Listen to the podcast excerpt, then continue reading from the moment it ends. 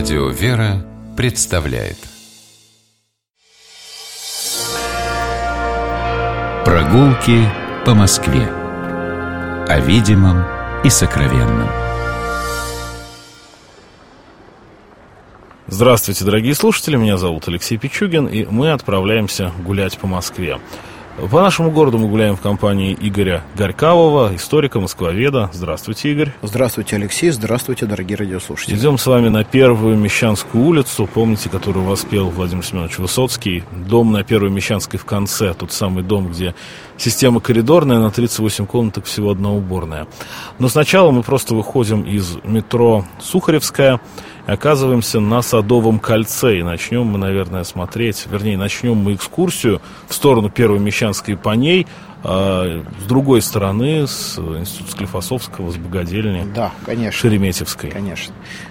Действительно, вот эта сторона Сухаревской площади, она открывается для нас величественным комплексом строений Шереметьевской богадельни, страноприимного дома – Дворец Милосердия, как это место называли. Действительно, его э, положение здесь и его положение в нашей э, истории, в истории московской культуры совершенно уникальное. Но давайте сначала начнем. Действительно, здесь когда-то проходила, как мы помним, стена земляного города в конце XVI века. Здесь э, были проложены земляные валы, и была поставлена сначала деревянная, а потом каменная проездная башня, превратившаяся э, в конце 17 века в знаменитую Сухаревскую башню, невесту Ивана Великого, как говорили тогда в Москве. Вот она стояла как раз здесь, посреди дороги, на том месте, где пересекаются э, Садовое кольцо и Первомещанская улица. Но ее теперь нет, а Шереметьевская богадельня сохранилась. Она возникла на землях, которые в начале 17 века принадлежали князьям черкасским. Это были очень богатые э, родственники царя Михаила Федоровича Романа. Нас сказать, что благодаря князьям черкасским Михаил Федорович когда-то, лишившись родителей, выжил в ссылке.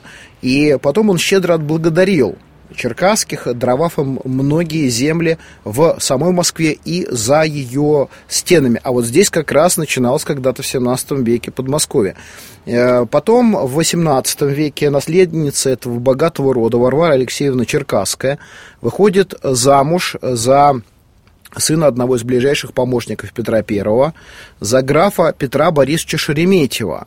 И э, в том числе эти земли попадают в распоряжение Шереметьевых. И здесь возникает э, странноприимный дом с Вознесенской церковью. Но э, по-настоящему место это стало знаменито в Москве. Э, позднее, когда Николай Петрович Шереметьев здесь э, строит вот этот удивительный комплекс богоугодных заведений, э, и, как мы знаем, э, его решение в значительной степени было связано с тем, чтобы избранница, крепостная, актриса Парасковья Ивановна Ковалева-Жемчугова, потом законная супруга граф Шереметьева, просила мужа позаботиться о бедных. И вот комплекс зданий, сначала его начинает э, перестраивать э, архитектор Елизбой Назаров, э, один из интереснейших московских архитекторов того времени, а потом к этой работе уже после смерти Ковалева Жемчугова подключается Джакомо Кваренге. По сути, Николай Петрович строит здесь вот этот комплекс в памяти своей горячо любимой, к сожалению, так рано почившей э, супруги, и здесь мы видим ну, действительно, дворец милосердия. Давайте с вами зайдем сейчас. На самом деле, можно заходить на территорию больницы вот через эти ворота. В центре э, мы видим с вами Троицкую церковь. Причем интересно, что если зайти в нее, а она открыта в богослужебные дни для посещения, э, престол расположен не так, как мы думаем с вами, то есть не в противоположной от нас части здания, а с правой стороны, то есть как положено восток, он встроен внутрь здания. С левой стороны здесь располагалась, э, собственно говоря, э, больница, а с правой стороны богадельня – богадельня на 100 человек обоего пола и больница на 50 человек для безденежного лечения. Э, первый параграф устава странноприемного дома гласил оказывать помощь бедным и убогим, не спрашивая роду и племени. Храм богадельни, странноприемный дом, все это существовало на средства рода Шереметьевых и продолжала развиваться до фактически начала 20 века. Э, потом это было национализировано, храм был закрыт, превращен в приемный покой, а здесь возникла первая станция скорой помощи и одновременно институт скорой помощи имени Склифосовского.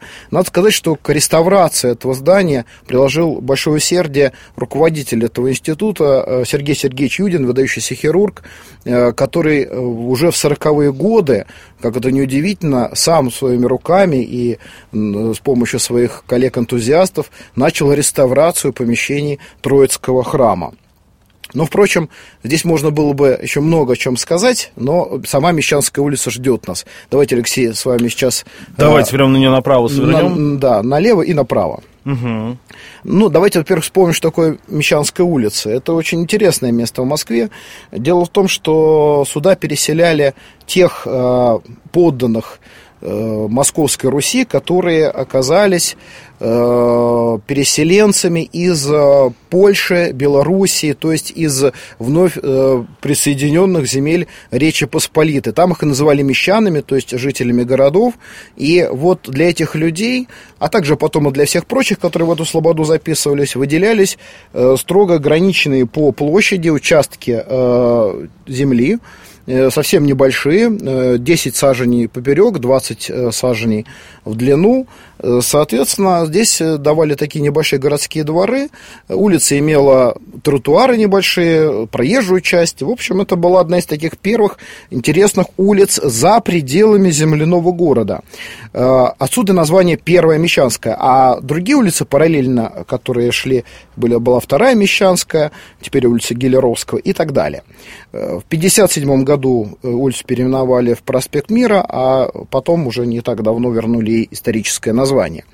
И вот э, первое, что нас здесь встречает из интересных зданий, с левой стороны дом в стиле необарокко, проспект Мира, дом 3, обратите внимание, в противоположной стороне, такое яркое красочное здание, э, особняк э, братьев Ферсановых. Когда-то кариатиды, которые украшают его фасад, сделал замечательный мастер Сергей Коненков, э, получив за эту работу 100 рублей. Денег по тем временам большие, большие деньги.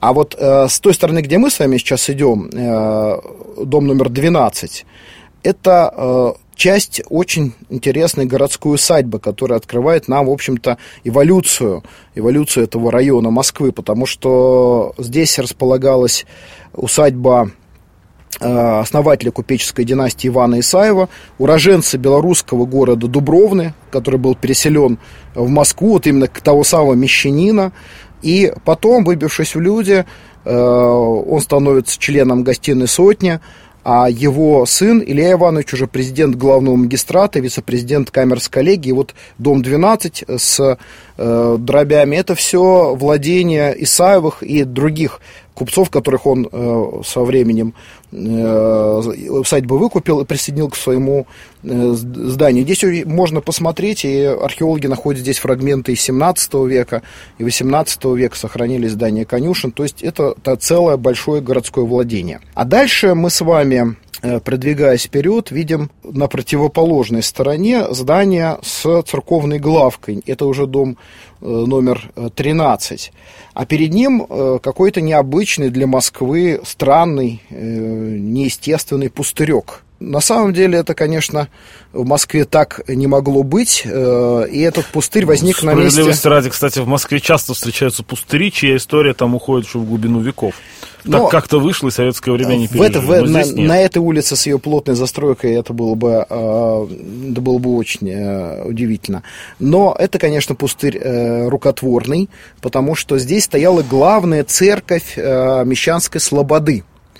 Когда Слобода была образована в 1672 году, то одновременно была для Слободы построена церковь святых Андриана и Наталья. В честь, конечно, царицы Натальи, поскольку та отмечала годовщину своего бракосочетания с царем Алексеем Михайловичем. И этот э, храм пользовался любовью не только жителей Мещанской Слободы, но и покровительством царей московских. Э, храм имел очень красивую шатровую колокольню, но, к сожалению, был разрушен полностью разобран до основания в 30-е годы. А вот рядом расположенное здание с церковной главкой – это здание бывшего Московского общества презрений, воспитания и обучения слепых детей, архитектор Гейльрих. Храм сейчас восстановлен, правда, переосвящен в честь Иверской иконы Божьей Матери, как домовая церковь при восточноевропейской нефтяной компании. Но э, если мы внимательно приглядимся, то э, сейчас э, с правой стороны от нас находится э, еще одно здание, тоже с таким же э, церковным завершением. Это вновь построенная церковь собора Дивеевских святых. А вот не, это дом примерно 24 получается, а вот немножко э, не доходя до нее, находится еще э, дом владений номер 20. Это то место, где исторически располагалось Дивеевское подворье. В 1909 году потомственный почетный гражданин города Москвы Федор Васильевич Долгинцев э, выкупает это здание для размещения здесь подворья Дивеевского монастыря. В 1911-1912 годах здесь строится часовня преподобного Серафима Саровского, Э, увенчанная замечательным треуглавием. Это Э, место э, исторического подворья, к сожалению, поскольку не было возможности восстановить э, подворье на его историческом месте, правительство Москвы выделило специально новую территорию, как раз вот такой пустырек, как ни странно, существовавший, существовавший тогда на Первомещанской улице, для того, чтобы построить новое здание подворья с новым храмом. Но по стилю храм, который здесь был, и храм, который есть сейчас, очень похожи друг на друга. Еще немножко немножко я вам посоветую пройти вперед, э, Алексей, и э, чтобы завершить наше путешествие в тени деревьев знаменитого аптекарского сада. Алексей, предлагаю пересечь сейчас Горохольский переулок и э, с правой стороны у нас будет стеклянное здание. Через него можно пройти в уникальный ботанический сад. Аптекарский огород. Самый древний ботанический сад Москвы, который был разбит по приказу Петра I в 1706 году. Э, то есть совсем незадолго после строительства Сухаревой башни. Есть легенда, что царь сам лично посадил здесь три хвойных дерева, ель, пихту и лиственницу, для научения граждан в их различия и э, последнее до сих пор стоит. Надо сказать, что это ботанический сад Московского университета, небольшой по площади 70 э, гектаров, но тем не менее сохраняющий э, очень интересные растения и, главное, сохраняющий совершенно необычный в этом районе, уже практически центра Москвы, атмосферу э, живой природы. Да, да. Ну что ж, вот на этом мы нашу экскурсию закончим.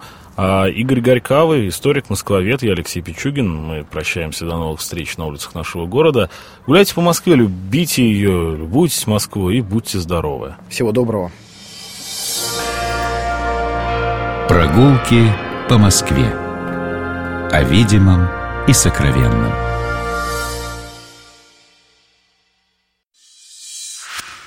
Программа «Прогулки по Москве» произведена при поддержке Комитета общественных связей правительства Москвы.